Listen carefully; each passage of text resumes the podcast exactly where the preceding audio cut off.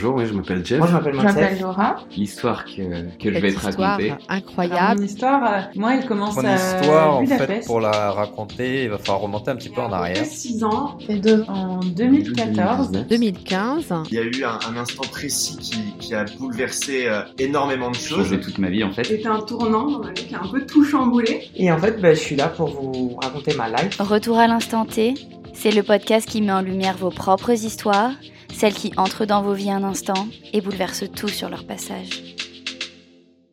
Bonjour à tous et bienvenue dans le 17e épisode du podcast Retour à l'instant T, le podcast qui met en lumière vos propres histoires, celles qui entrent dans vos vies un instant et bouleversent tout sur leur passage. Aujourd'hui, nous allons découvrir l'histoire de Florent. Florent a grandi fasciné par l'univers du football et par l'Argentine. Son rêve est un jour de s'y rendre afin de découvrir ce pays source de tant d'admiration. Il étudie alors l'histoire tout en étant passionné par le journalisme et écrit d'ailleurs avec d'autres étudiants dans un journal distribué aux habitants de sa ville. Un jour, il apprend que l'acteur célèbre Benoît Poulvorde sera de passage dans sa ville pour un tournage. Il décide alors de faire preuve d'audace et se présente à son hôtel. Partons ensemble à la découverte de l'histoire de Florent. Retour à l'instant T. Bonjour Florent, bienvenue sur euh, le podcast Retour à l'instant T. Bonjour. Alors aujourd'hui, euh, donc tu vas nous parler de ton parcours. Donc tu es journaliste et reporter, notamment en foot. Tu fais d'autres choses à côté. Principalement du foot quand même. Tu vas nous raconter tout ça. Tu as un parcours assez impressionnant et euh, comme tu le disais, tu as pu être au bon endroit au bon moment dans tout ce cheminement. Est-ce que tu peux nous expliquer où tu en étais au tout début, avant que cet instant T se produise, pour qu'on comprenne un petit peu ta personnalité, qui tu es? Bah, mon histoire, elle commence surtout euh, avec mon papa qui achetait l'équipe euh, tous les jours et qui ramenait le, journal à la maison. Et donc, euh, c'est vraiment le journal que j'avais toujours chez moi et que, que je lisais. Et lui est photographe amateur, a toujours voulu faire de la photo, sauf que ses parents lui ont dit que c'était pas vraiment un métier à l'époque, dans les années 70. Du coup, moi, j'étais plus branché sur l'écriture et, voilà, j'étais quand même très attiré par la presse et les médias. Et puis voilà, après, euh, j'ai fait, fait des études d'histoire, un peu bizarre peut-être pour, pour certains. Euh, c'est pas forcément le cheminement euh, idéal, on va dire, mais euh, ma volonté c'était de, de justement ne pas suivre euh, de- d'aller de sortir un peu des sentiers battus. Et du coup euh, d'écrire toujours euh, à côté quand même de proposer des choses. Et donc j'ai toujours été dans le, jour- le- le- le journal de mon collège ou de mon lycée. Après quand j'étais à la fac il y avait un, journal culturel dans la ville de Rennes. Et c'est là où j'ai commencé à écrire à, aller à des concerts. Au début c'était plus sur la partie culturelle on va dire. Et puis voilà petit à petit je me suis fait la main comme ça parce que voilà je voulais pas aller dans une école de journalisme. Ça a toujours été une volonté Pourquoi, justement? Pourquoi études d'histoire et pas de journalisme? Parce que je trouvais que hum, les gens que j'avais pu rencontrer euh, à l'époque, quand, voilà, quand on était euh, collégien, on allait souvent, il y avait souvent des choses qui étaient organisées, euh, des rencontres avec des professionnels, des choses déjà pour euh, un petit peu pour, euh, s'orienter professionnellement. Je sais pas, globalement, je trouvais que c'était un, milieu qui des fois euh, se regardait un peu le nombril, qui s'écoutait, qui s'écoutait parler, et, que ça me plaisait plus de passer par des chemins de traverse. Et euh, voilà, en faisant de l'histoire, je me disais que ben, c'est important d'avoir une bonne base euh, déjà euh, de, culture générale pour pouvoir, pour pouvoir parler de, différentes choses parce que je n'étais pas forcément sûr de faire du journalisme sportif, mais je voulais voilà, m'ouvrir à d'autres choses. Et, du coup, c'est comme ça que, j'ai commencé aussi à écrire parce que c'est vrai quand on est en fac d'histoire, on fait pas mal de, les fameuses euh, thèses, antithèses, synthèses. euh, Donc euh, ça, ça, permet de, travailler un peu l'écriture. Et puis de, le travail journalistique, en fait, on le retrouve un petit peu. C'est-à-dire, euh, euh, alors bon, c'est plus facile en histoire contemporaine évidemment, mais récupérer des témoignages, euh, compiler des documents, voilà, euh, chercher, chercher des informations. euh, enquêter en fait finalement et euh, donc c'est comme ça que je me, je me suis je me suis retrouvé à entre guillemets à faire du journalisme euh, euh, en mélangeant un peu avec euh, l'histoire contemporaine Ok, et du coup, comment ça s'est passé? Revenons à quand tu es étudiant. Qu'est-ce qui se passe pour toi euh, comme challenge? Qu'est-ce qui se propose à toi? Comment est-ce que tu comptes euh, faire ce chemin? Bah, au début, ça commence euh, tranquillement, c'est-à-dire que hum, j'ai pas forcément entre guillemets d'am- d'ambition. euh, c'est d'abord voir un petit peu euh, ben, ce que, ce que j'ai dans le ventre, ce que je suis capable de faire. Et de, je, le, je le prends vraiment comme euh, un amusement. Et parce que c'est quelque chose qui me plaît, je me rends compte que j'aime vraiment bien écrire, aller rencontrer des gens, interviewer. Donc je fais, euh, je fais des, petites interviews euh, à Rennes de, de- plusieurs groupes. Euh, Il y avait un groupe qui s'appelait Orange Blossom qui passait avant Dionysos, donc j'avais eu l'occasion de les interviewer après en coulisses. Donc je trouvais ça marrant d'aller de passer de l'autre côté, d'aller voir les groupes après, après ou avant les concerts, d'avoir cette espèce, d'accès un peu privilégié. C'est vrai que Rennes, c'est une ville, assez culturelle, donc j'ai fait, euh, je me souviens plus de tous les noms, mais j'ai fait plein de petits groupes qui passaient à Rennes et, et ça me plaisait. En fait, les deux parties vraiment que j'ai retrouvées après dans, ma carrière, mais de, de- d'aller rencontrer les gens et après d'écrire ça pour le, pour le transmettre, pour que les gens, de retranscrire, pour que les gens puissent, euh, puissent découvrir des artistes ou, ou les connaître mieux. Enfin, au début, comme je disais, c'était, euh, assez tranquille. voilà, je me, je me fixais pas vraiment d'objectifs. Mais j'avais quand même toujours un peu cette, idée en tête que, hum, que j'allais euh, avoir une carrière un peu, un peu spéciale. Et, en fait, le, pour moi, le mo- moment vraiment qui, change tout, c'est qu'un jour, euh, il y a un tournage qui se passe dans, dans ma ville, donc euh, à Dinard. Et euh, il y avait Benoît Poulvord qui, était là, qui était un peu une idole, euh, pas seulement de moi, mais d'un groupe de potes qu'on avait, euh, parce qu'on était fan du film C'est arrivé près de chez vous,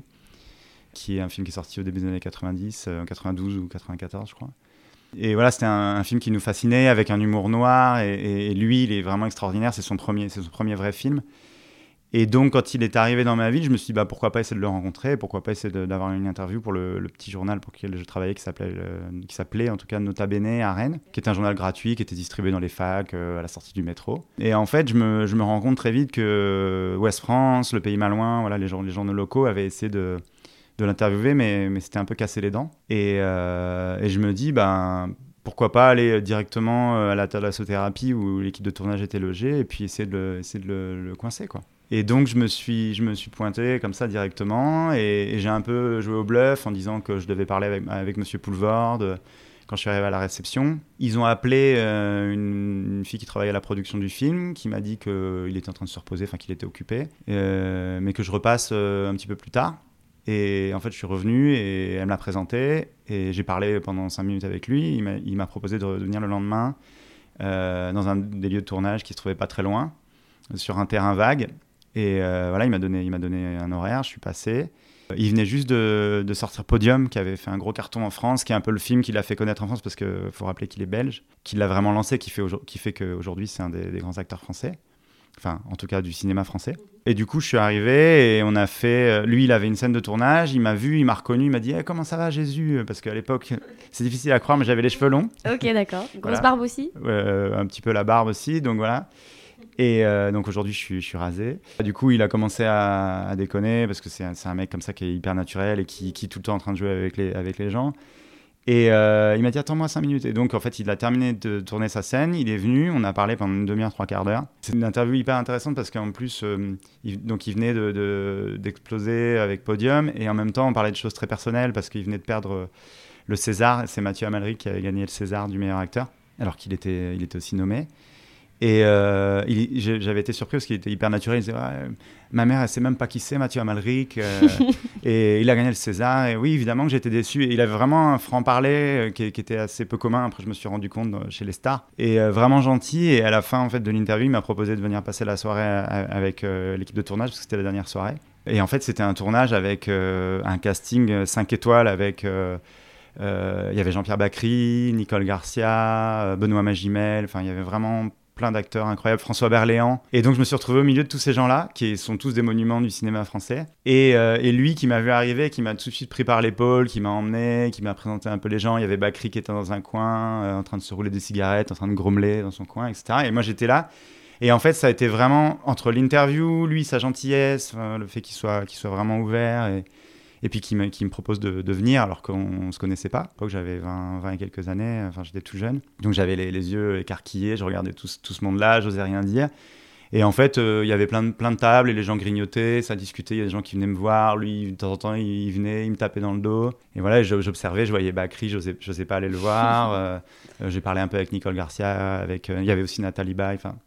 C'était vraiment un moment, un moment incroyable. Et pour moi, c'était un peu la révélation de me dire, euh, mais en fait, c'est des gens comme nous. euh, euh, finalement, on peut les aborder, on peut discuter, euh, et puis on peut aussi faire des interviews avec ces gens-là. Et, et- en fait, euh, bon, évidemment, tout ça, ça c'est pas du journalisme, mais la soirée que j'ai passée était assez exceptionnelle. On a, on a terminé, euh, j'ai fait le, guide parce que j'étais le local, on va dire. Et euh, du coup, ils m'ont, ils m'ont demandé où est-ce qu'on pouvait sortir. Donc, on, a été boire des coups. Après, ils m'ont demandé où est-ce qu'on pouvait aller en boîte, etc. etc. Donc, j'ai ah passé. oui, donc t'as fait la fête avec eux toute la soirée. j'ai passé toute la soirée avec eux et surtout bah, toujours près de Poulvord parce que moi j'étais euh, Mm. le fan quoi, euh, à côté de lui et à le suivre. Et, et, et au final, en, en allant en boîte, sur le chemin, il, y a Poulvord qui dit non, mais en fait, je préfère qu'on rentre à l'hôtel. Et, et en fait, c'était un appart-hôtel, donc euh, il nous a proposé de venir dans, dans sa chambre. Mhm. Et on s'est retrouvé à, ouvrir des bouteilles de vin à je sais pas combien de, de milliers de. Je sais pas si c'était encore déjà les euros, mais, mais vraiment des bouteilles super chères. Euh, ouvrir à côté un paquet de pâtes, on s'est fait, cu- on s'est fait cuire des pâtes, on a terminé à 15-5 heures du matin et, avec Poulvord qui racontait des anecdotes de tournage. Donc, euh, Toi, tu devais être, moi mais j'étais fasciné, ouais, Mm. j'étais vraiment fasciné. Et ça a été. Il y a vraiment eu, je pense, un avant, un après dans dans ma vie, en tout cas au niveau, au niveau professionnel, parce que le, les jours qu'on suivi, je me suis dit, mais il s'est passé un truc de fou. En fait, j'ai, je me suis retrouvé dans un, au milieu de ces gens-là qui sont. bah, Il y avait aussi. euh, euh, il y avait aussi des filles qui travaillaient à la production, il y avait des gens euh, voilà, qui, qui étaient habitués à travailler dans le cinéma. Et, et voilà, passer, passer la, soirée avec ces gens-là, voilà, entre guillemets, me, nourrir de tout ça, c'était vraiment hyper, hyper enrichissant. Du coup, dans les, jours qui, qui ont suivi, je me suis dit, bah, c'est vraiment ce que je veux faire. Je veux être là, au cœur de l'action, et, et rencontrer des gens qui font des choses qui, pour moi, me semblaient extraordinaires, des artistes et peut-être des footballeurs. C'était, déjà dans un coin de ma tête. Et ça a été un peu le, départ de ça, de, me dire, ben, c'est possible, en fait, même si on ne fait pas une école de journalisme ou, euh, on n'est pas connecté, on n'a pas forcément le réseau, on peut, on peut y arriver avec, euh, avec de l'envie. Et euh, voilà, une des choses que je me dis tout le temps, c'est si tu peux pas arriver à une chose en passant par la porte, tu passes par la fenêtre, parce que finalement c'était un peu ça. Je voyais que, hum, que les autres médias traditionnels s'étaient cassés les dents, et moi, en fait, en, en- en me débrouillant, en passant... euh, en- voilà, c'est un peu la, débrou- la débrouillardise, en fait, le, le- le fil rouge de, de ma carrière, et, de- et aussi d'être un peu au bon endroit au bon moment.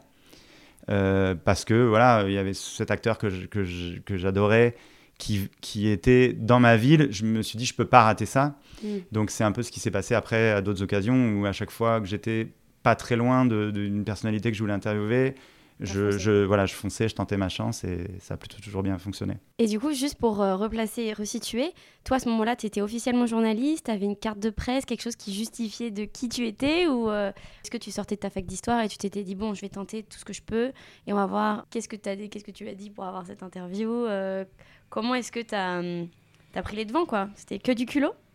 Ouais, c'est c'est surtout du culot, ouais, parce que lui, il m'a vu arriver, euh, 20 ans, avec euh, mon, mon pantalon large, euh, euh, les cheveux longs, euh, évidemment ma timidité, euh, il voyait bien que j'étais pas, pas professionnel, Mm. mais je pense qu'il été OK parce qu'il a vu que, que, bah, que j'avais que, que j'avais du culot et que et il a je pense qu'il a vu que je l'appréciais et, et voilà il a c'était un peu un- un- une manière de, de récompenser ça je pense de sa part et puis c'est pas quelqu'un aussi j'ai- compris après en voyant d'autres choses qu'il avait pu faire que qu'il il regarde pas forcément le statut de la personne donc donc ça aussi ça m'a vraiment poussé. Et après en fait tout ça ça s'est fait euh, pour moi de, fil en aiguille euh, parce que c'était évident que que ça c'était le début c'était le déclencheur en fait qui m'a vraiment euh, ouvert, ouvert des portes pour euh, pour continuer. Et, à, cette époque-là en fait j'étais pas vraiment journaliste professionnel j'avais pas de carte. Non non j'écrivais pour ce pour ce journal ce petit journal de- qui était un- on était un groupe d'étudiants de la ville de Rennes et on, en fait, on se réunissait une fois par mois et on disait bah, qu'est-ce qu'on va mettre dans le prochain numéro. À ce moment-là, évidemment, moi je l'avais pas proposé. En fait, j'ai juste eu l'occasion de le faire. et Je me suis dit que ça allait les intéresser. Pour l'accrocher, c'était un peu de bah, le faire parler de la région, de ce qui lui avait plu dans la région, comment s'était passé le tournage. Et comme ça, ça permettait de, de raccrocher aussi avec le- ce journal qui était de la ville de Rennes pour, euh, pour être un peu plus spécifique sur, euh, voilà, euh, pas seulement parler de sa carrière. Mais, et, et voilà, c'est ça qui lui a plu aussi, c'est qu'on c'était une interview assez détente et on n'a pas parlé que de cinéma, on a parlé euh, de, lui, la Bretagne, qu'est-ce qu'il pensait de la Bretagne, euh, que- qu'est-ce qui lui avait plu euh, durant son séjour. Voilà, c'était une interview assez euh, innocente, on va dire, assez, assez cool. Quoi. Ça me fait penser que, tu vois, toi, tu aurais pu te rebuter en te disant mince, euh, je suis pas assez professionnel, euh, j'ai des doutes, je suis pas sûre de moi, je suis pas journaliste, j'ai rien pour euh, m'imposer. Et au final, c'est sûrement les raisons qui ont fait que lui, il a accepté de le faire avec toi plutôt qu'avec tous les autres euh, qui disaient se sont cassés les dents, quoi. Oui, complètement, complètement. Même si, du coup, pendant l'interview, il était assez surpris, je pense, parce que j'avais pas mal potassé euh, sa, sa filmographie, euh, d'où il venait. Enfin, même si tout ça, je le savais un peu, parce que comme étant fan, voilà, j'avais déjà cherché des choses sur lui.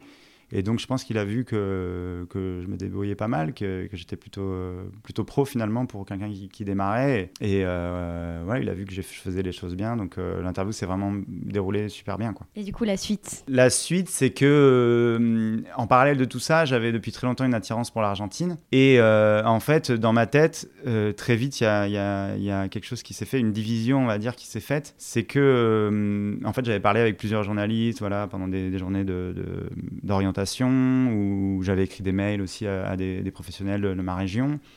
Et à chaque fois, ce qui revenait, c'est ouais, il faut aller sur Paris, mais bon, si t'as pas fait une école, si t'es pas passé par les canaux traditionnels, c'est compliqué parce qu'il faut un réseau. Et très vite, je me suis dit, mais en fait, si je vais à Paris, je vais être un poisson dans, dans un, dans un océan de journalistes. Et qu'est-ce que qu'est-ce qui fait que je, que je vais être différent? Euh, C'était tout de suite ma mentalité de me dire. Bon, si c'est pour aller galérer là-bas, euh, parce que c'était un peu Mm. le panorama que tout le monde me vendait. Et euh, je me suis dit, bah en fait, tu as envie d'aller en Argentine depuis longtemps. Il existe ce métier de correspondant qui est de, bah, évidemment, de relater euh, des événements, l'actualité ou faire des reportages en étant basé à l'étranger. Pourquoi pas combiner les deux, quoi? Pourquoi pas partir euh, à Buenos Aires pendant quelques temps, voir comment ça se passe, proposer des sujets là-bas et, euh, et voir, euh, voir voilà, si ça mord à l'hameçon. Parce que hum, le truc, c'est que aller à Paris, bon voilà, c'est pas une garantie d'avoir du boulot tout de suite, mais aller dans des pays d'Europe, c'est compliqué aussi parce que tous les correspondants euh, les plus chevronnés, qui ont déjà de l'expérience, occupent déjà les postes les plus importants. Typiquement, voilà, moi je parlais déjà, je bredouillais quelques mots en espagnol. Venir à Barcelone ou à Madrid à l'époque, c'était pas facile parce que c'était euh, c'était déjà bien occupé, parce que c'est plus facile aussi de, de partir et de revenir euh, si ça si ça va pas. Et puis la plupart des, des- des postes étaient occupés en, en Europe occidentale, on va dire. Donc je me suis dit bah autant qu'à faire, autant partir loin. Et euh, voilà, du coup, j'ai pris mon sac à dos. Enfin, c'est voilà, ça peut paraître un, peu exagéré, mais non, c'est vrai, j'ai j'ai pris un Eastpak euh, de de comme on avait quand on était au, au collège, et je l'ai rempli. Et je suis parti pendant six mois. euh, J'ai fait, euh, en fait, j'ai fait toute l'Amérique latine, euh, enfin toute, une grande partie en tout cas, euh, de- depuis euh, Mexico jusqu'à jusqu'à Buenos Aires. J'ai traversé donc toute l'Amérique centrale, après la Colombie, l'Équateur, le Pérou, euh, Bol- Bolivie, etc., jusqu'à jusqu'à arriver en Argentine. En fait, j'avais récupéré un contact par l'intermédiaire de mon père, de quelqu'un qui était venu à la route du, à la route du Rhum, qui, couvrait la route du Rhum pour l'équipe et qui connaissait quelqu'un de Dinard. Voilà, enfin, par l'intermédiaire, j'étais à deux ou trois mains, on va dire, d'une personne qui travaillait à l'équipe, deux ou trois poignées de main. Et en fait, j'ai- pris ce mail et j'ai écrit à la personne en lui disant, voilà. euh, moi, je vais, être, euh, je vais être en Argentine à partir de telle date. euh, si ça vous intéresse, je peux faire des sujets. La personne m'a répondu et on s'est dit qu'on allait rester en contact. J'ai fait mon voyage, je suis arrivé en Argentine, j'ai renvoyé un mail et bon, au début, ça n'a pas, trop- pas trop bougé. J'ai proposé deux, trois sujets, ça marchait pas trop. Après, j'ai eu la chance quand même qu'il y ait, deux joueurs argentins qui, signent en France. C'était en 2009, euh, à l'été 2009. Il y a euh, Lisandro Lopez qui est arrivé à Lyon et, et Lucho González qui est arrivé à, Marseille, qui étaient euh, quasiment des inconnus. Ils, venaient tous les deux de, Porto. Et euh, voilà, ça, ça m'a un peu mis le pied à l'étrier, mais on va dire que c'était pas la folie. Je bossais un petit peu, je donnais des cours de, français à des, à des Argentins. Ça prenait, mais c'était pas à la hauteur de mes espérances. Et là, le deuxième grand moment, je pense, la deuxième impulsion un peu de, ma carrière, été euh, qu'en fait, en fin d'année 2009, il y a un certain Lionel Messi qui a, gagné son premier ballon d'or. À l'époque, euh, donc je travaillais, j'avais commencé à travailler un peu pour, pour l'équipe et aussi pour le magazine France Football qui m'avait pris euh, avant ça peut-être un deux sujets voilà mais c'était pas c'était comme je disais c'était pas la folie et, euh, et donc voilà France Football est le magazine qui a créé et qui remet le Ballon d'Or donc tout de suite en fait euh, c'était donc le premier Ballon d'Or de Messi en 2009 je suis parti à Rosario qui est la ville euh, natale de Messi et la ville où il a grandi et, euh, où il a euh, ses amis d'enfance euh, évidemment sa famille, ses premiers entraîneurs, etc. Et c'est devenu un peu, on va dire, ma recette, euh, ma spécialité euh, en étant basé euh, en Argentine, c'est de faire des portraits en fait de, de joueurs. Donc j'avais fait les deux que j'ai cités, le Lyonnais et le, Marseillais.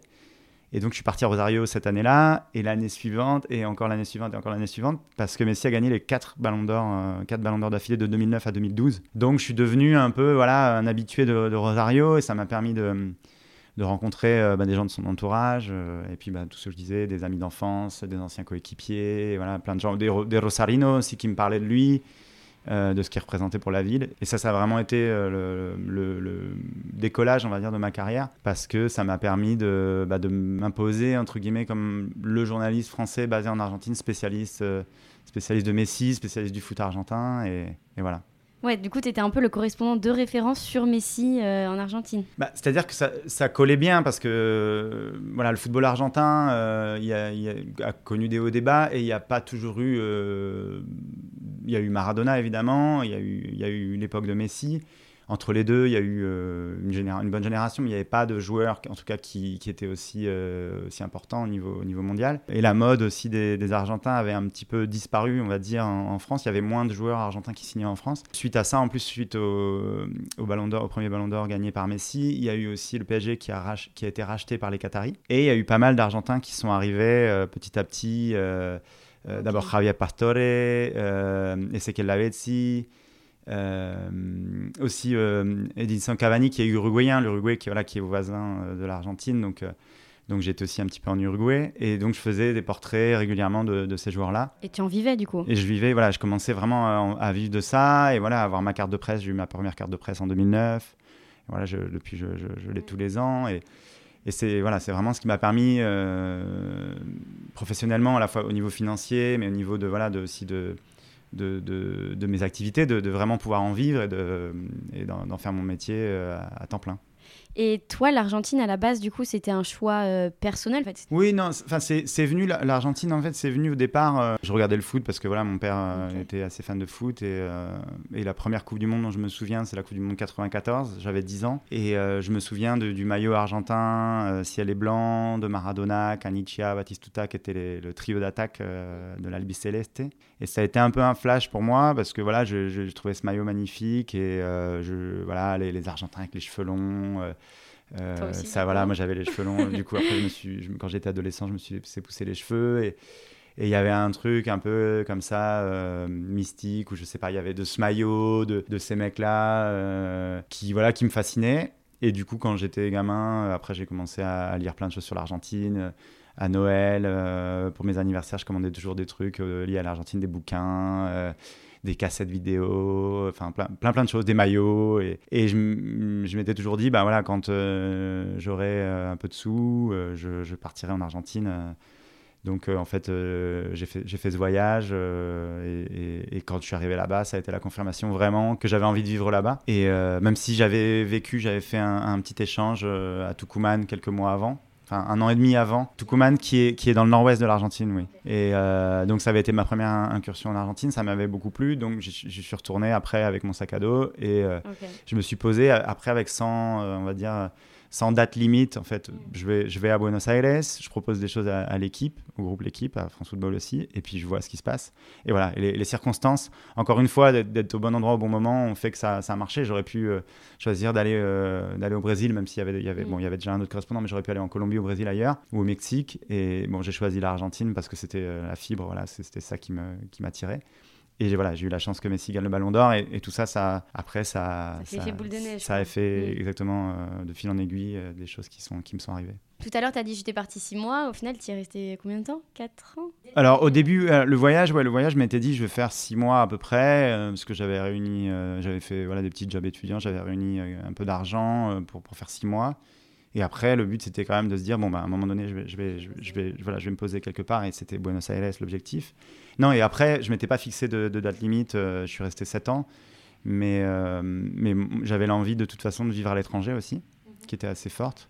Euh, ma maman est née aux États-Unis, voilà, je ne sais pas si ça a influencé. Après, quand j'étais gamin, je suis né, je, je, suis né en Charente, en Charente-Maritime à La Rochelle, mm -hmm. et je suis parti en Bretagne. Et ce truc de de bouger, même si c'est pas, pas très loin, c'est voilà, c'est mmh. 300-400 km, mais ce truc de bouger, ça m'a, ça m'a, les Argentins disent me pico el bicho, genre je me suis fait piquer par le, par l'insecte du voyage, on va dire. Voilà, j'ai chopé le virus, on dit en français, c'était un peu ça, quoi. Je pense que le fait de euh, d'avoir euh, adolescent, d'avoir changé complètement d'endroit, de, de, ville, d'avoir rencontré de nouvelles personnes, de nouveaux copains. Euh. Et que ça a été fait peut-être facile aussi, t'as pas souffert de ça euh... Non, pas du tout. Après, d'aller en Argentine, même si évidemment on peut pas comparer un changement de ville en France et, euh, de partir à l'autre bout du monde, mais ça m'a facilité de, de, me dire, voilà, ça m'a appris à sortir de ma zone de confort Et euh, voilà, bah, d'apprendre l'espagnol de très vite. euh, bah, au début, on va, on va en soirée, on parle avec des gens, on revient avec le mal de crâne parce que c'est difficile les deux, trois premiers mois. Et après, en fait, on commence à parler et, ça devient de plus en plus facile. Et c'est, bah, après, ça devient, ça devient voilà, presque la, seconde langue. Du coup, voilà, ce, truc-là, de cette curiosité, en fait, qui, qui était grandissante et qui était aussi nourrie. Et euh, bah, ça n'a jamais terminé. J'ai du mal à m'habituer à la routine. Je suis vraiment. euh, ça me rend malade de faire deux fois la même chose. euh, et donc, ça, m'a, ça a vraiment aiguisé ma curiosité. Et ça m'a permis aussi de, de voyager, qui est une chose aussi que, que j'adore. De beaucoup bouger en Argentine. Euh, par exemple, Javier Pastore, il est de, il est de Cordoba. Donc, voilà, le joueur qui, qui est au PSG. Donc, ça m'a permis d'aller à Cordoba, euh, d'aller beaucoup à Rosario, parce qu'il y a beaucoup de joueurs, Angel Di Maria. Euh, Ezequiel Lavezzi et, euh, et Messi, évidemment, sont de, sont de Rosario. Euh, de me balader un peu partout en Argentine et de, de découvrir bah, des, des nou- des nouveaux endroits, tout frais payé, voilà, de partir, de partir d'être, d'être financé par le, par, le, par le journal ou le, ma- le magazine. Alors qu'au départ, non. Et au départ, voilà, au départ, il fallait, euh, fallait bricoler, c'était pas, voilà, c'était pas forcément évident. Et attends, et t'es arrivé en Argentine, t'avais quel âge? J'avais 25 ans. Ok, donc c'était pas très longtemps après ta première interview. euh, Oui, euh, ma première interview, on va dire, c'est à 22-23 ans. Et, et voilà, je suis parti en Argentine un an et demi, deux ans après euh, pour m'installer. Et voilà. D'ailleurs, il y avait que ce soit en France ou en Argentine, les, les- les collègues ou les chefs que pouvaient me dire Mais, mais, mais t'es super jeune en fait. Ouais, c'était c'était un c'était un peu bizarre. Et d'au- d'autant plus comme étant euh, correspondant pour le France Football et l'équipe j'avais accès c'est vrai à des joueurs euh, des joueurs très connus et des entraîneurs très connus et de pouvoir les interviewer. Et voilà ça m'a permis de me, construire un, CV assez impressionnant c'est vrai euh, en étant en étant en étant jeune C'est génial. C'est un énorme plus en fait, et t'as bien fait de prendre ce risque. plein de gens le, le font pas forcément euh, à cet âge-là, mais après c'est plus compliqué quand on a une famille, quand on est déjà, on a peut-être un peu plus peur quand on est déjà depuis pas mal d'années en France, d'aller d'aller tenter sa chance ailleurs. Là, c'était moi, c'était vraiment le début de ma carrière professionnelle. En fait, j'ai jamais travaillé dans une rédaction vraiment à, à Paris ou dans Mm. un autre endroit en France. J'étais et j'ai toujours été freelance en fait. Il faut, faut préciser ça. Quand je bossais évidemment pour les petits journaux à Rennes, après. euh, euh, j'ai bossé un petit peu avant de partir. Je faisais des piges pour Le Pays Malouin, qui est le, journal de Saint-Malo, euh, du groupe euh, du groupe qui est le groupe Ouest France en fait, qui, occupe toute la partie ouest de la France. Et euh, là, je faisais des, piges, donc euh, des, des, articles que je rendais, euh, qui étaient payés euh, à l'unité, on va dire, à la ligne. Et pareil, euh, de- depuis que je travaille pour l'équipe France Football, ça fait ça fait maintenant 13 ans. euh, je, travaille euh, toujours euh, comme pigiste. euh, voilà, je fais mes reportages et je suis je suis payé quand je fais quand je fais des reportages et, et quand euh, voilà si je pars euh, deux trois mois et que je fais rien il n'y a, a pas d'argent qui Oui, c'est sûr. Et du coup, ensuite, il y a eu d'autres opportunités euh, où tu as été au bon moment, au bon endroit? Oui, ben, euh, c'est vrai que hum, pendant tout- toutes les années où j'étais en Argentine, j'ai vraiment eu la chance, cette chance-là, donc euh, de Messi Ballon d'Or, et puis après toute la, mode, on va dire, des Argentins au PSG. Mais je voyais que euh, fallait me challenger et, aussi peut-être partir sur revenir euh, en, Europe et repartir sur, autre chose. Parce que je faisais souvent ce que je disais, le, typique de, partir dans la ville ou le village d'un joueur et puis rencontrer tout son entourage et euh, faire son portrait. Et euh, c'est pas que je m'en suis lassé, mais voilà, je me disais, euh, c'est toujours un peu la même recette, donc j'ai envie de, j'ai envie de goûter à autre, à autre chose et de, de- de tester autre chose. T'aimes pas la routine, Non. tu l'as dit. Donc voilà, donc j'ai voulu, j'ai voulu casser ça. Et, et donc en fait, j'avais, j'avais l'idée de, de terminer en Argentine et de revenir en Europe. Mais pour moi, il fallait qu'il se passe quelque chose. Il fallait qu'il y ait encore un, moment clé. euh, voilà, après, après l'histoire, de, l'histoire avec Poulvord, qui pour moi était très forte, l'histoire avec euh, Me- Me- Messi, les Ballons d'Or. Il fallait qu'il y ait un peu un signe, il fallait qu'il y ait quelque chose, même si je crois pas forcément au destin. Mais c'est vrai que je crois euh, qu'il y a des choses qui en déclenchent d'autres. Et en fait. Euh, il y a David Trezeguet, qui est un champion du monde 98, qui est, qui est venu finir sa carrière en Argentine euh, en 2012. Et puis on a, on a sympathisé. Et, euh, moi, c'était une de mes idoles de, jeunesse. Né à Rouen, parce que son papa jouait à Rouen, mais de parents argentins. Donc voilà, c'est aussi le fait que j'appréciais beaucoup Trezeguet, voilà, qui était une de mes idoles de jeunesse, qui était argentin. Ça, ça a nourri aussi cette fascination pour l'Argentine. Et donc j'ai eu l'occasion de le, rencontrer. Et puis on a sympathisé. Et il approchait de la fin de sa carrière. Et, hum, je me suis dit, bah, pourquoi pas lui proposer de faire une biographie pour qu'il raconte, parce qu'il a, a une histoire euh, assez extraordinaire. Son papa jouait à Rouen, mais son papa a joué seulement deux ans. Et le fait qu'il ait la nationalité française, il l'a eu simplement parce qu'il est né à Rouen euh, à l'époque où son papa jouait. Et après, il est retourné en Argentine et euh, il a eu l'opportunité, quand il était ado, de, de, signer. euh, voilà, il, a eu, il y a quelqu'un qui l'a, qui l'a repéré, qui lui a proposé de signer en France. Trois ans après, il se retrouve dans l'équipe de l'équipe de France 98 qui est championne du monde. Donc, il a un parcours assez exceptionnel. Et puis après, il a été à la, à la Juventus et voilà, il a été un des, un des buteurs mythiques de, l'équipe de France, on va dire. Et donc voilà, j'aimais beaucoup son histoire. Je trouvais que c'était une histoire de roman.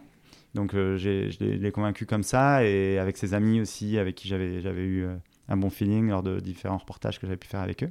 Et donc il m'a dit ok go on le fait. Le bouquin est sorti, euh, en... enfin on a fait plein d'entretiens, voilà, on, s'est vu régulièrement, ça m'a permis de vraiment de, forger une amitié avec lui. Et le bouquin est sorti au printemps 2016. Et donc moi j'ai pris un billet d'avion pour, revenir à Paris avec le bouquin sous le bras. On a fait une, conférence de presse et le, le lendemain, je suis allé euh, dans le bureau de mes chefs. Enfin, on avait euh, pris rendez-vous avec le bouquin et leur dire voilà, bah, j'ai- sorti ce bouquin avec Trezeguet, champion du monde 98. À l'époque, il y avait qu'une équipe championne du monde, c'était voilà, c'était celle de 98, donc c'était pas facile d'accéder aux, aux champions du monde. Et c'était une occasion pour moi de leur montrer voilà, voilà ce dont je suis capable.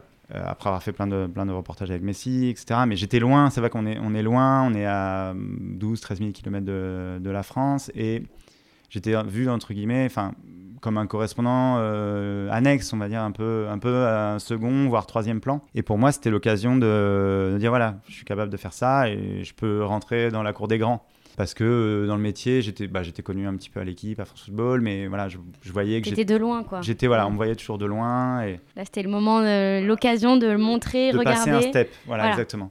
Et donc, je leur ai montré ça et je leur ai dit voilà, je, mm, voilà, je sors ce bouquin. Pour moi, c'est l'occasion de, de boucler un chapitre, de, de, de, term- de terminer voilà, mon aventure en Argentine. Et euh, j'aimerais bien venir en Europe et être correspondant dans un autre pays d'Europe, euh, enfin, dans un pays d'Europe. Et à l'époque, ils n'avaient plus de correspondant en Italie depuis un an ou deux.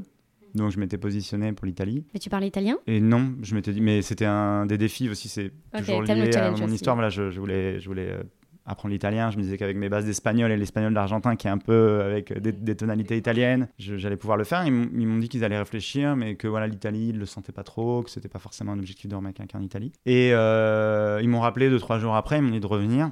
Et ils m'ont dit, euh, ok, bon, on comprend, tu vas arrêter euh, l'Argentine, pas de problème. On te propose, effectivement, on a, on une idée, on aimerait bien que tu ailles à Barcelone. Et à l'époque, en fait, il y avait un correspondant à Madrid. Enfin, il y a toujours un correspondant à Madrid. Euh, mais ils avaient eu par intermittence des correspondants à Barcelone, mais je savais, j'avais pas pensé en fait. Je pensais pas forcément qu'ils voulaient remettre quelqu'un à Barcelone.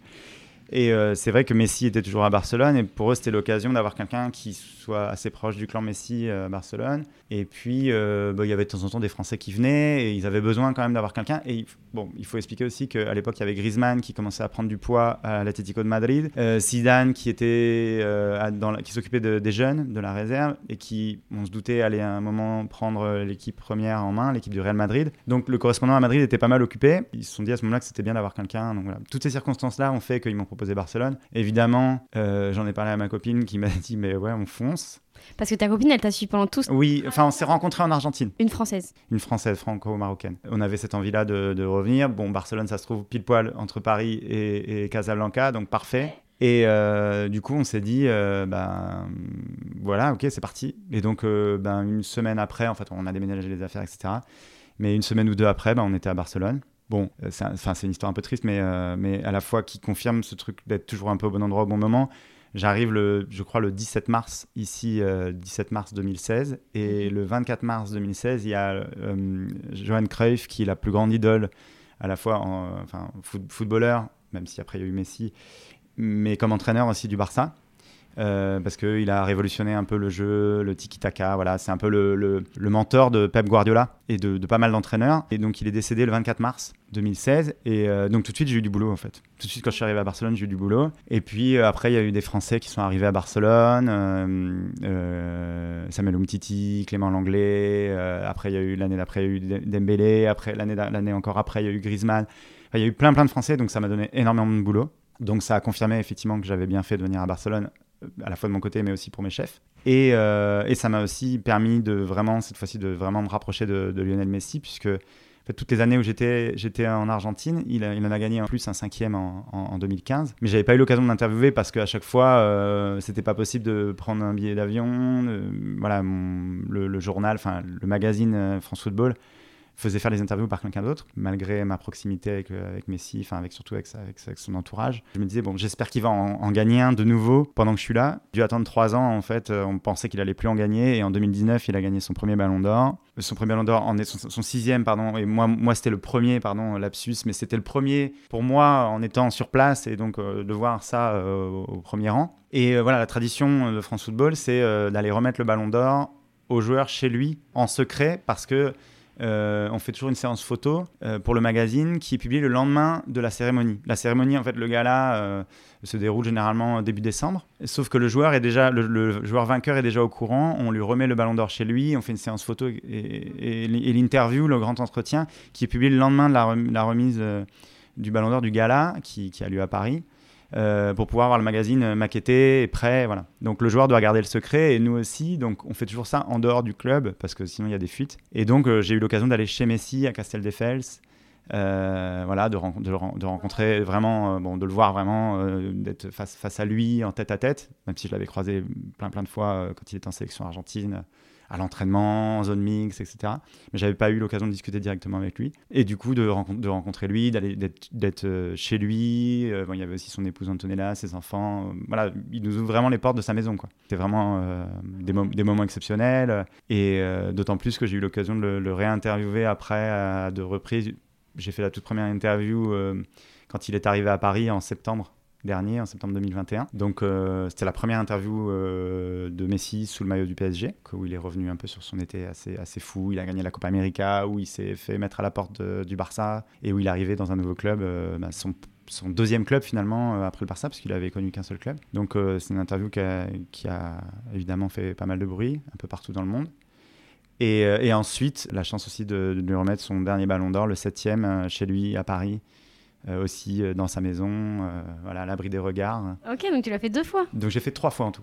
Trois fois la remise euh, en main propre. Deux fois la fois. remise et, et oui, et trois fois en- au total euh, interviewé trois fois. Et donc, euh, ouais, c'est bah, des, des moments exceptionnels d'être avec euh, un des meilleurs joueurs du monde, de l'histoire, voire le meilleur joueur du monde, d'avoir ce privilège de, de pouvoir en plus faire des interviews assez longues, de s'asseoir une heure, de, de discuter de plein de choses. En plus, bah, le fait de l'avoir vu trois fois, ça m'a permis de traiter des angles complètement différents.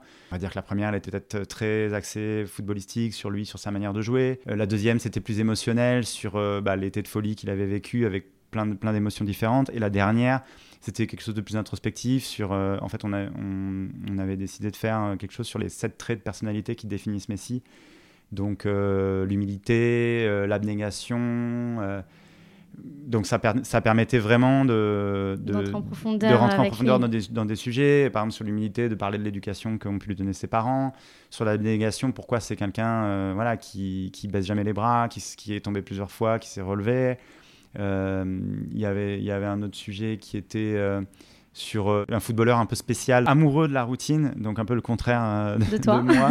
donc justement, moi, ça me fascinait parce que lui est un footballeur qui aime pas forcément sortir, qui aime pas forcément, euh, c'est un peu cliché, mais qui aime pas forcément les grosses voitures, qui est pas voilà dans le show business, qui est beaucoup euh, euh, très casanier, Qui est qui pas aime tant beaucoup- superficiel que ça. qui est quoi. pas qui est pas superficiel, qui aime passer du temps euh, avec sa famille, avec ses amis, euh, qui le, vendredi ou le samedi soir va regarder un Disney avec ses enfants, qui si on regarde son, son Instagram, euh, bon évidemment de temps en temps il va dans des destinations paradisiaques, mais mais il n'a pas une vie euh, rêvée comme si par exemple comme si on regarde la, la vie de, de Cristiano euh, qui est beaucoup plus bling bling lui euh, c'est une plutôt vie simple. plutôt voilà Mm. plutôt tranquille plutôt simple. On a l'impression que c'est un peu monsieur tout le monde alors que sur le terrain c'est un extraterrestre. Donc voilà c'est ça qui est un peu marrant. Donc ça me fascinait un peu ce côté là donc voilà on a, on a traité plein de, plein de sujets comme ça. Voilà le fait de l'avoir vu trois fois ça a vraiment permis de, de bien de bien le connaître et de, de, discuter de, de plein plein de sujets différents Ok, et donc ça, c'était une de dernières interviews. oui, oui, c'est la, la gros, les grosses grosses interviews que j'ai fait récemment.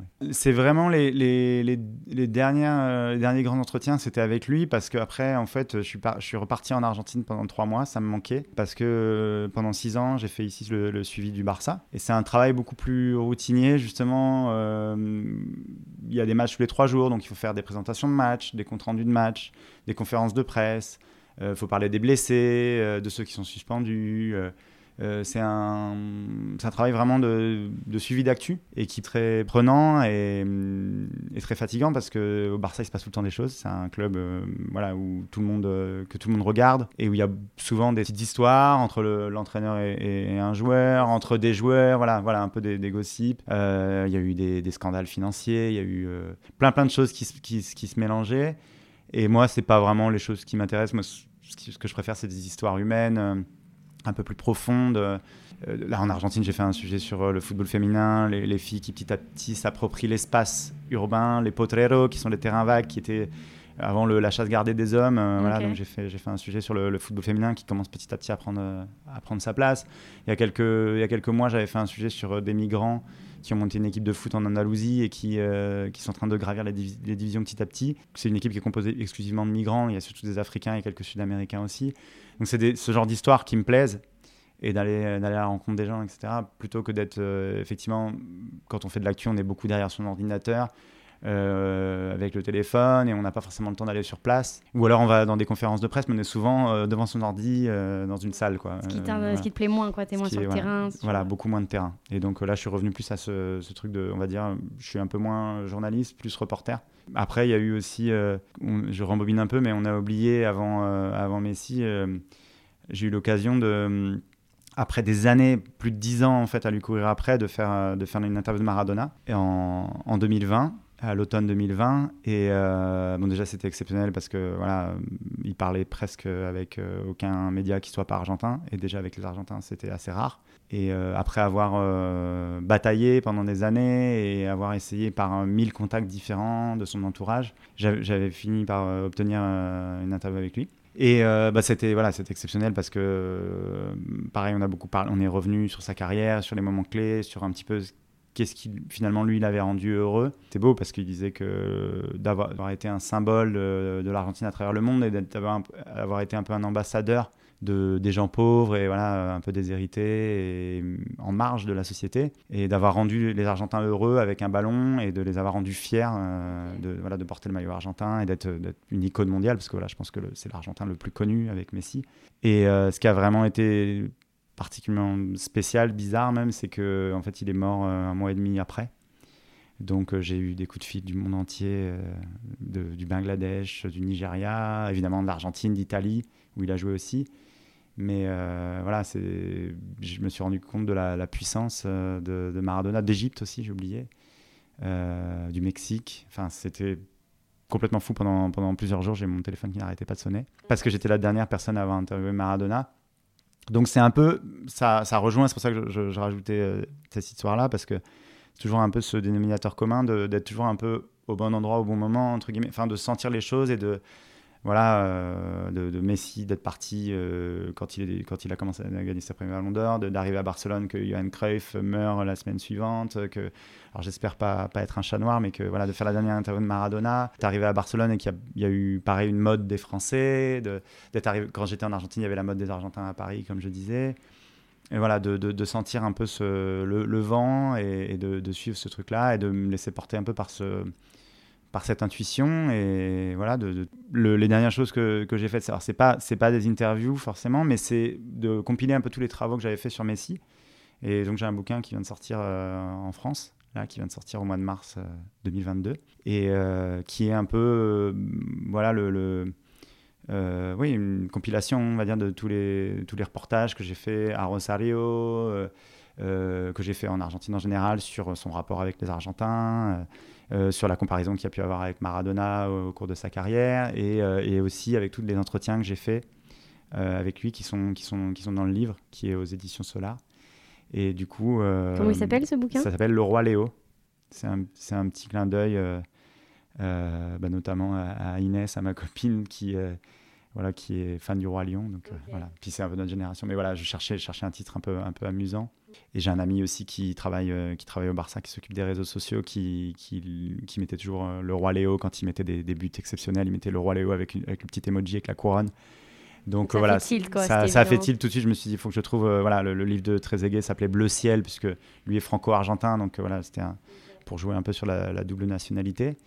Et là, voilà, pour moi, c'était le Roi Léo parce que c'est pour moi le joueur voilà, qui a régné, on va dire, sur le, football ces dernières années. Donc c'était assez logique de l'appeler comme ça. Et voilà, ça vient conclure un, autre chapitre de, de, ma carrière, on va dire. Donc l'Argentine qui était conclue par le livre avec Trezeguet, qui me permettait de revenir, euh, de me rapprocher de la France. Et euh, le Roi Léo, c'était pour boucler un peu mes deux aventures en Argentine et à Barcelone. Et maintenant, en fait, j'ai envie justement d'être un peu entre les deux, euh, de rester à Barcelone, mais d'aller de, plus souvent en Argentine et dans le reste de l'Amérique latine pour travailler comme reporter et pour, pour faire des reportages justement des, choses comme j'ai pu raconter, où je vais à la rencontre des gens, ou aussi je profite du foot comme une excuse pour raconter des histoires, histoires euh, sociales, voilà, euh, sur euh, les femmes qui, qui, utilisent le foot pour, pour, prendre, pour prendre une place dans la société ou qui, leur, est due. Et, et, voilà, l'histoire que je racontais aussi avec l'équipe de migrants, évidemment, pour eux, ça leur a permis aussi de s'intégrer.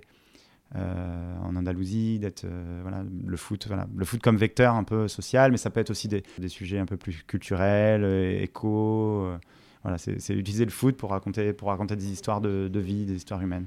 Ok, et du coup, le fait d'être un petit peu entre les deux, entre Barcelone et l'Argentine, ça te permet d'être, euh, de toujours casser cette routine, d'avoir des jours qui se ressemblent pas, de, de toujours être dans le changement, dans l'action?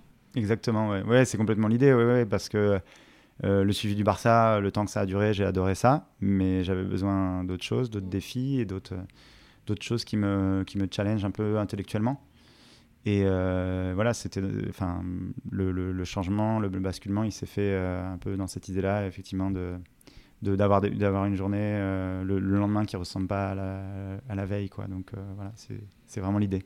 Et tu vois, là aujourd'hui, du coup, en regardant en arrière avec toute cette carrière que tu as construite, est-ce que quand tu te revois dans le passé, tu avais des doutes, tu avais des freins, tu avais des choses où aujourd'hui tu te dis, mais j'aurais tellement pas dû me prendre la tête, j'aurais tellement dû me faire confiance ou est Quelle réflexion tu as par rapport à ton toi avant tout ça? Bah en réalité, ça, a confirmé très vite qu'il euh, ne fallait pas se fixer de limites. Enfin, moi, c'est la, première leçon que j'ai appris euh, avec euh, l'interview de, de Poulvord. Ça a été vraiment, mais ouais, en fait, faut pas, faut pas se fixer de limites. Je ne pense pas que dans mon éducation, on m'en avait fixé. Mais, euh, mais peut-être les gens autour de moi me disaient Ouais, mais non, mais t'as pas ci, t'as pas ça, t'as pas tel, tel, euh, euh, ouais, tel backup d'études ou de, de réseau ou, ou autre. Et, en fait, je me suis dit Mais j'ai pas besoin de ça. En fait, si, si, si, je suis bon dans ce que je fais et que, et que l'envie est là, il n'y a pas de raison. Donc ça, c'était vraiment le, premier truc que, que, je me suis dit. Et non, en fait, je me suis pas, je me suis jamais vraiment mis de, de barrière, en fait, de de me dire ah ça je peux pas le faire, euh, maintenant ça va être trop compliqué. Euh. c'est plutôt l'inverse même. Les gens qui, qui me connaissent bien euh, disent ah quand il mais quand il a quelque chose en tête en fait c'est impossible de me l'enlever et j'ai voilà j'ai ce truc je je lâche pas quoi.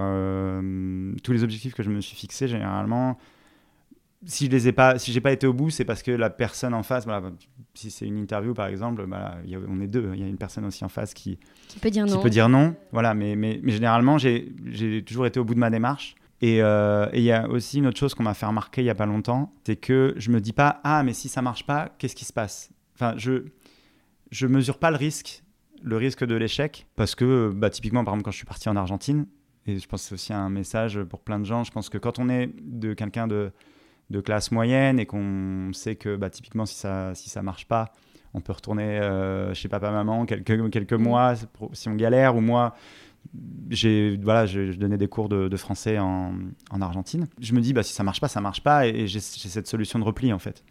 Euh, je pense que entre guillemets on n'a pas d'excuses quand on est euh, on va dire, euh, en Europe, enfin, en tout cas en Occident, et que euh, on vient d'une famille classe moyenne, peut éventuellement, en cas de coup dur, nous soutenir, ben non, faut tenter, en fait, faut, faut y aller à fond. Et puis après, on n'a pas de regrets. Parce que souvent, je sais que ça m'arrive d'entendre des gens qui me disent Ah, mais j'aurais peut-être dû faire ça, pourquoi j'ai pas fait ci et bah en fait moi c'est vrai que c'est ma mentalité je me suis jamais posé la question en fait que ce soit de partir en Argentine ou de revenir Quand je suis revenu en- à Barcelone, j'aurais pu aussi, ça aurait pu ne pas marcher, j'aurais pu tout perdre et puis repartir de zéro. Et, euh, là, pareil, mm, pas mal de gens m'ont dit, mais attention, mais euh, t'as as, eu euh, voilà, 7 ans en Argentine où tu étais correspondant, 6 ans ici aussi comme correspondant pour France Foot et l'équipe. Et là, euh, du coup, de lâcher le suivi du Barça, finalement, c'est ce que, ce que je faisais le plus. Ce qui voilà, clairement, c'est ce qui me rapportait.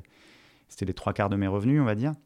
Et là, de me, re- de me consacrer plus au reportage, effectivement, c'est euh, encore repartir de zéro, mais avec, avec cette base, cette expérience, euh, évidemment ce réseau euh, que je me suis construit, et puis voilà, euh, plein d'idées, plein d'idées dans la tête, euh, plein d'envies. Et puis même si c'est l'inconnu, ça, ça t'inquiète pas, quoi. Au contraire. C'est ça qui te, Ouais, ouais, qui te c'est- challenge. Ouais, ouais, c'est la, la, la curiosité, ouais, de découvrir des choses nouvelles, de rencontrer de nouvelles personnes.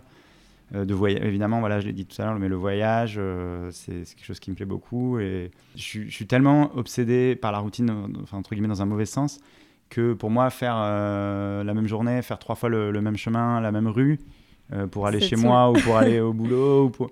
ça, me, ouais, ça, me, ça me saoule assez vite. Donc, c'est vraiment ce truc-là de de, bouger. Euh, là, li- l'idée, c'est aussi de, de se faire, euh, de partir deux mois, trois mois dans une ville, euh, y vivre y- travailler. Parce qu'avec maintenant, en plus, c'est encore autre chose, je pense que les gens doivent se dire, c'est que avec un ordinateur et un, et un téléphone, enfin en tout cas dans, dans un métier comme journaliste, hein, mais il y a plein d'autres métiers où c'est le cas, bah, on, peut aller, on peut aller travailler partout, on peut aller vivre partout. Donc j'ai envie de profiter surtout après la pandémie, de, voilà, de prendre euh, mon sac et de partir deux mois, par exemple, à Athènes. C'est un une des idées euh, pour la fin d'année, euh, de travailler à Athènes, peut-être faire des sujets sur le, sur le football grec, sur des histoires.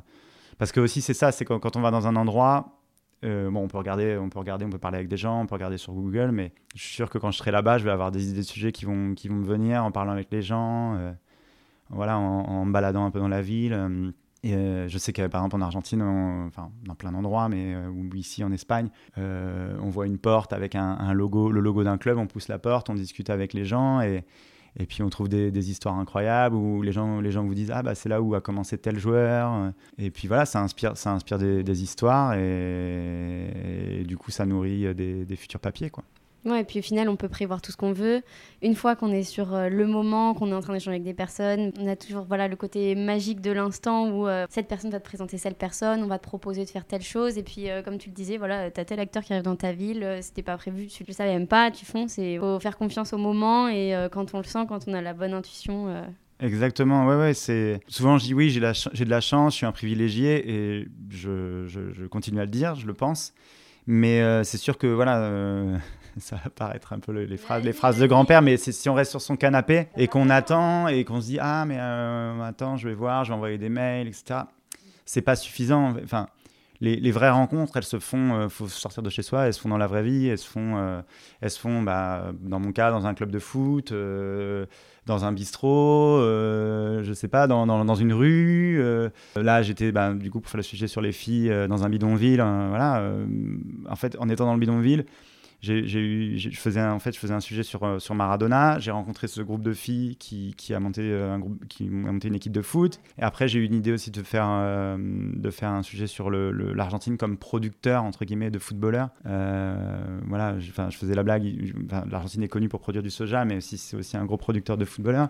Donc, en fait, de fil en aiguille, j'avais, des idées de sujets qui me venaient en parlant avec les gens et Une expérience en attire une autre. Et, euh, Exactement, voilà, c'est rien n'est jamais fermé et en fait ça m'arrive jamais d'avoir euh, voilà je, travaille à l'ancienne j'ai toujours un petit agenda un bloc-notes. J'ai jamais rien à faire en fait parce que j'ai toujours une nouvelle personne à rencontrer euh, aller boire un café euh, aller discuter avec quelqu'un d'un club aller aller rencontrer un jeune joueur un agent voilà enfin là si je fais la liste de tous les gens qui m'ont invité bah, des gens que j'ai pu rencontrer en Argentine ou en Espagne qui se sont installés ailleurs. Et en fait ça voilà ça va m'amener à voyager un peu partout et à rencontrer encore de nouvelles personnes et à avoir des, des nouvelles idées de sujets. Et, et voilà c'est en fait on tire le fil et c'est infini quoi C'est génial. Est-ce que tu as un conseil à transmettre euh, avant de finir ce podcast, un ultime euh, Bah c'est ça, de pas de pas se fixer de limites. Enfin, ça peut paraître très con, mais je sais pas. Là, là, on parle de journalisme, mais ça c'est valable pour pour tout le monde, quoi. Si on a un rêve euh, ou des envies, même, faut pas euh, se dire bah c'est pas possible, c'est pas pour moi parce que je viens pas du bon milieu ou je viens pas de ou j'ai pas fait les bonnes études ou, ou voilà j'habite pas au bon endroit ou En fait, euh, Ça sert à juste- rien de voir ce qu'on n'a pas en fait. Oui, si on y croit, faut foncer. Et puis si ça marche pas, c'est pas grave. euh, Il y aura une autre- il y aura une fenêtre. voilà, il y aura une, il y aura une autre opportunité. Mm. euh, Et puis au moins, on pourra, on n'aura pas de, de regrets après, quoi. Donc non, moi c'est ça, c'est vraiment de, de, de- et puis surtout de, ouais, de pas avoir peur de, de l'échec, parce que en fait, je- la personne qui m'a dit ça, je m'étais pas rendu compte, mais je l'avais pas pris en, je l'avais, je l'avais même pas considéré en fait euh, l'échec. Enfin, même quand on me l'a dit, je me suis dit bah oui, si j'avais, si j'avais raté, ben tant pis. Mais, euh, mais au moins j'y suis allé et, en fait. euh, même les fois où ça n'a pas forcément trop marché, euh, il y a toujours eu quelque chose de bénéfique derrière au final. J'ai toujours rencontré une autre personne qui m'a dit bah non, voilà, j'avais une idée de sujet, puis en fait, ben, l'idée de sujet s'est transformée en un autre sujet. Et, et le, et finalement, c'était des fois plus intéressant que l'idée de base que j'avais eue. Donc, Les choses non. sont bien faites. ouais, les choses sont bien faites. Et voilà, euh, bah, ça peut paraître hein, une phrase euh, Hyper bidon. hyper bidon, mais euh, rencontrer, euh, ouais, rencontrer des gens, euh, voyager et tout, enfin, c'est le, pour moi, c'est le truc, le, le, me- le me- la meilleure chose qui soit arrivée, quoi, vraiment. Eh ben, merci beaucoup pour ton témoignage, pour tous tes conseils. Euh, tu nous transmets une expérience euh, très sincère, authentique. On voit du coup tout ce qui a pu se passer, les moments où euh, bah, finalement il n'y avait pas de plan, mais euh, le plan s'est imposé à toi. Les expériences ont fait que euh, tu as fait ton cheminement euh, comme ça et au final aujourd'hui tu deviens un journaliste et reporter qui a interviewé des gens, comme tu dis, des monuments du football. Bah, merci à toi. Bah, non, merci à toi pour l'invitation, c'était un plaisir, et j'espère que qu'il y a des gens euh, que ça pourra peut-être inspirer de, de se dire, bah, moi aussi je peux. Eh ben, merci beaucoup. Et du coup, The King Léo, c'est ça? Le roi Léo. Le roi, Léo, le roi Léo pourquoi en je fais mix. français. Le en roi Léo en euh, aux éditions Solar. Aux éditions Solar, exactement.